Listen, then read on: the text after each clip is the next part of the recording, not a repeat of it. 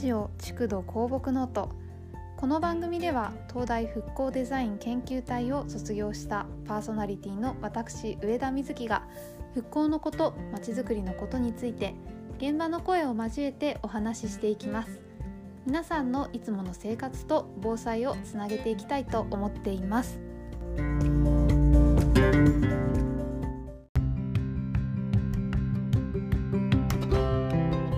日の築土公木ノートはゲストに松岡弘直くんに来ていただいています。よろしくお願いします。よろしくお願いします松岡くん最近は私と同期なんで就職したんですよね。そうですね。あの確か1年前ぐらいに一度ラジオを出させていただいたんですよね。もうもうそんなに経ったんですね。皆様お久しぶりです。また来ていただいてありがとうございます。どんな感じでお仕事をされてるんですか？最近はですねあの都内の、えっと、組織設計事務所に就職しまして、うんうん、えっとまあ、主には土木設計ですとか、まあ、ランドスケープ設計っていったまあ、基本的にはそのインフラの設計をやる仕事をしていますね。うんうん、まあ、あの一応4月の最初の1週間2週間初期研修っていうのがやっぱりどの会社も同じようにあったんですけど、まあ、結構うちの設計の仕事はやっぱり実際にやってみないとわからないことが多いのでもう仕事に、まあ、プロジェクトにいくつか参加させてもらって、まあ、その中で勉強しながら働いてるっていう感じですかね。うんうん、それこそ空間の設計だとこう現地に行くとかこう実際に組み立ててみるみたいのってすごく大事じゃないですか。はいはいそうですね。そうすると今のなんというか全てオンラインみたいな状況ってかなり厳しいものがありますしそもそも設計で何て言うんですかね求められてるものも変わってきてるって感じなんですかねうん意外とそうですね会社自体も基本的には出社は禁止の状態になっていて、まあ、その中でこうどうしても出社しなければいけないという本当に休養というかあのがある場合のみ出社が許されてるっていう状態ですね。で実際その現場に行くっていう仕事が当然あの設計の業務の中ではあるんですけどあの現場自体が最近は止まってるという感じになります。すね、あの多分ゼネコンのニュースとかたまに皆さんもあの流れてきて知ると思うんですけどまあよく現場の方で感染者が出ると基本的にはその現場の方は全員一度自宅待機という状態になるので、まあもうその後、最近はどの現場も止まってる状態なんですかね、ほとんど。はい。まあ、あと現場以外で会わなきゃいけないっていうと、あの、まあ、オフィスでサラリーマン的な仕事をされてる方は多分多いと思うんですけど、その、まあ、相手先の方と打ち合わせをするっていう仕事が結構あると思うんですけど、うんうん、まあ、その仕事に関しては、できる範囲でリモート化するっていうのが最近はされてますね。うん、あのどうしてもリモートの設備がない会社とかあとはのリモートでそういうその外部と情報のやり取りをしてはいけないっていう会社もたまにあるので、まあ、そういう相手先の方とはあの会議自体もストップしてしまってるんですけど、うんまあ、いくつかはそのリモート化するっていうことで進められてる業務もありますね。うんうん、本当にオフィスでの働き方というかそもそもオフィスに行かないっていう働き方もあるわけですけどかなり変わってきてますよね。なんですかね皆さんも多分あの在宅勤務になった方っていっぱいいらっしゃると思うんですけど、うんうん、あの多分そのコロナウイルスが流行る前は結構どの会社もビルのリノベーションですとかそのオフィスをきれいにすることでこう労働環境を良くしようっていうふうにすごい頑張ってた会社が多い中で急にこのコロナウイルスで皆さん在宅で勤務しましょうっていうふうになって、実際多分在宅で勤務してみると思った以上にこう仕事の効率性とか快適性が下がっている人が多いんじゃないかなと個人的には思っています。うんうん、やっぱりその時にこうどの会社さんもリモートで仕事ができるようなインターネット環境への設備投資がすごい増えている気がしていて、まあ、実際にこの、まあ、収束するかまだわからないですけど収束して昔の社会活動に戻った時に、まあ、その投資が過剰だったとか、まあ、過剰とは言わないですけど何ですかねあのもっとこう実際の空間に投資した方がこう働く空間としては快適で効率的な労働環境になったのになっていうふうに感じる人も多いのかもしれないなというちょっと、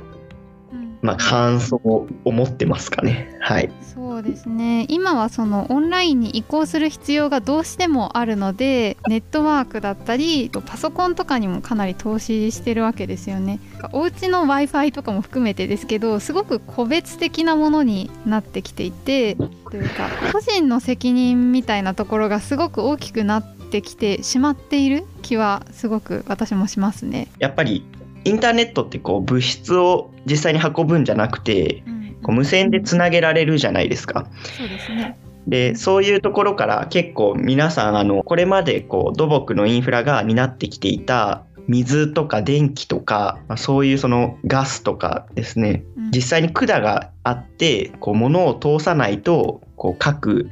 家とか個人に供給できていなかったものまで結構その個人の責任でそういったインフラ設備を建築の中に作っていこうみたいなことを、まあ、この各個人がこう家から出られないっていう状況の中で思いついたりこうそういう方がいいんじゃないのって言い出すような人も増えていてすごくそれってあの何て言うかインフラのこう公平に分配したり公平にこうサービスを供給するっていうことが揺らぐ危険な思想だなっていうふうにちょっと感じてるっていうか、そうですね。なんというかその個別の家にこうそれぞれの設備があるっていうとこういつでもこう自分のところにはそれが来ている状態になるから楽だったり安全だったりするんじゃないかっていう部分もある一方でそのメンテナンスの責任だとか、はいはい、一番最初にあるべき全員に対して供給されるべき生活基盤みたいなものも自分でメンテナンスできなくなったらそれは自己責任だから勝手に頑張ってねっていうそういう扱いになってしまう可能性があるっていうことですよね。ですね。はい。今までその公共性と呼ばれるようなもので担っていたものがこうどんどん個人に還元されていくばらけさせられていくみたいな方向には、うんまあ、向かいかねないという感じはしますよね。すごくそれはその都市の、まあ、持続性みたいなものを考えた時も間違った方向だと思うので、うんうん、やっぱりこのコロナが終わった後もしくはコロナがコロナと対応しながら暮らしていくっていうのを考えた時に、うん、こうどういう公共空間とか公共設計がありえるのかっていうのはもっとこう覚悟を持って何て言うんですかねこう視野を狭めずに考えなきゃいけない問題だなと思いますね。人間ってその基盤に乗ってないものって見過ごしがちじゃないですか。例えば、うん、まあ、最近だとニュースとかでも取り上げられてるから気にかけられてる方多いかもしれないですけどこうお家固定されたお家がない人とかその、まあ、もっと身近なところで言うとオンラインに乗れない人たち、まあ、高齢の方とかですごく多いですよね。パソコンとかスマホとかがこう日常的には使えない方々助けが必要な方々っていうのがやっぱりいるわけじゃないですか。そうですね。ほらこのツールがあるから自己責任で全部できるでしょって示すのはなかなかそのそこに乗れなかった人たちを簡単にこう見過ごしてしまうこう罪悪感なく見過ごしてしまうって言えばいいんですかね。なんかそういうをどんどん推し進めていってしまうんじゃないかっていう心配はすごくありますね。やっぱりあの災害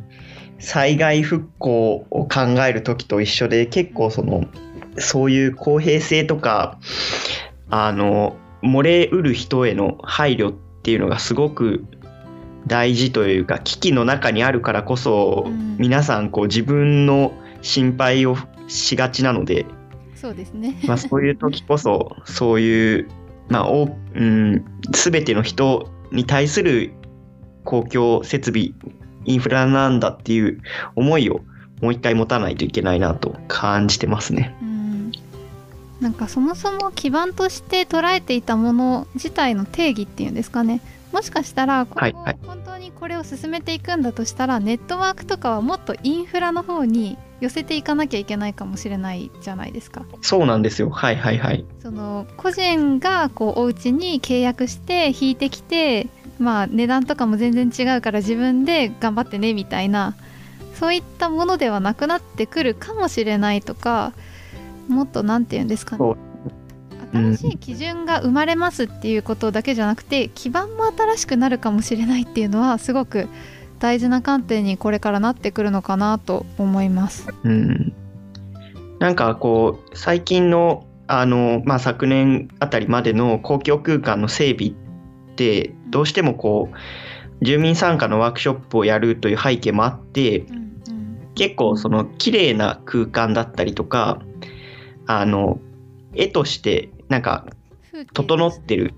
ような空間をすごく作りたいっていう意思があって実際に出来上がる空間まあそういうものが多かった気がするんですけど、うんまあ、本来やっぱりその公共投資をして空間を整備するということはあのそういったインフラ設備がどれぐらい良くなるかであるとかそのインフラ基盤の更新とかとどれだけ連動してその表面に見える空間の再開発が行われているかっていう観点でももっと評価をすべきだなというふうには感じています。うんうん、なので例えばその地上に見える部分がどれだけ綺麗であってもその地下に残っている電気設備とかその上下水道の設備が古いまま更新されていないような計画はあの地域の将来にとってはもっとこう本来お金をかけるべき場所は違ったんじゃないかというふうに思ったりもしますし、うんうん、まあなんかそういう視点がこう今後再開発とか、まあ、あとはその地域を地域のなんていうんですかね地方都市の復興とか、そういう問題を考えるときにあのもっとこう強く議論されてもいいのかなと。結構建築家の人だとそういう土木のインフラ設備とかあんまりこうまあの興味が少ない人も多い多かったりするのでなんかそういう視点をこう導入し導入するというか、まあ、強く持つことは大事だなって今回あのより痛感しているという部分はありますね。本日のゲストは松岡弘直くんでした。ありがとうございました。ありがとうございました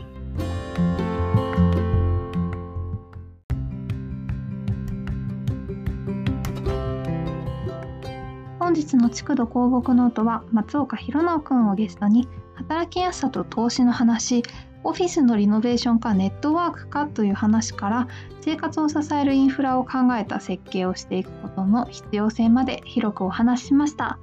それではまた来週お会いいたしましょう。